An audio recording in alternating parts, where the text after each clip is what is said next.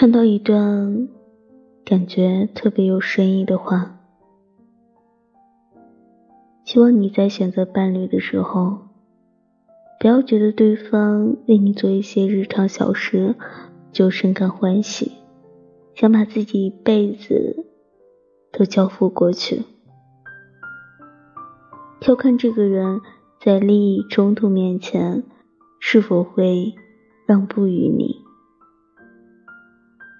简单一点来说，就是你的对象每天给你发早安、晚安，给你撑伞、擦汗、买奶茶，请你吃饭、看电影啥的，你就觉得哇，这个人太好了，世界第一好，我好幸福，我要嫁给他。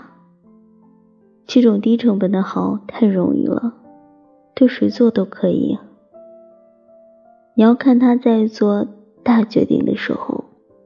是否优先考虑你。如果对方处处爱护让你，你也要同样去回报，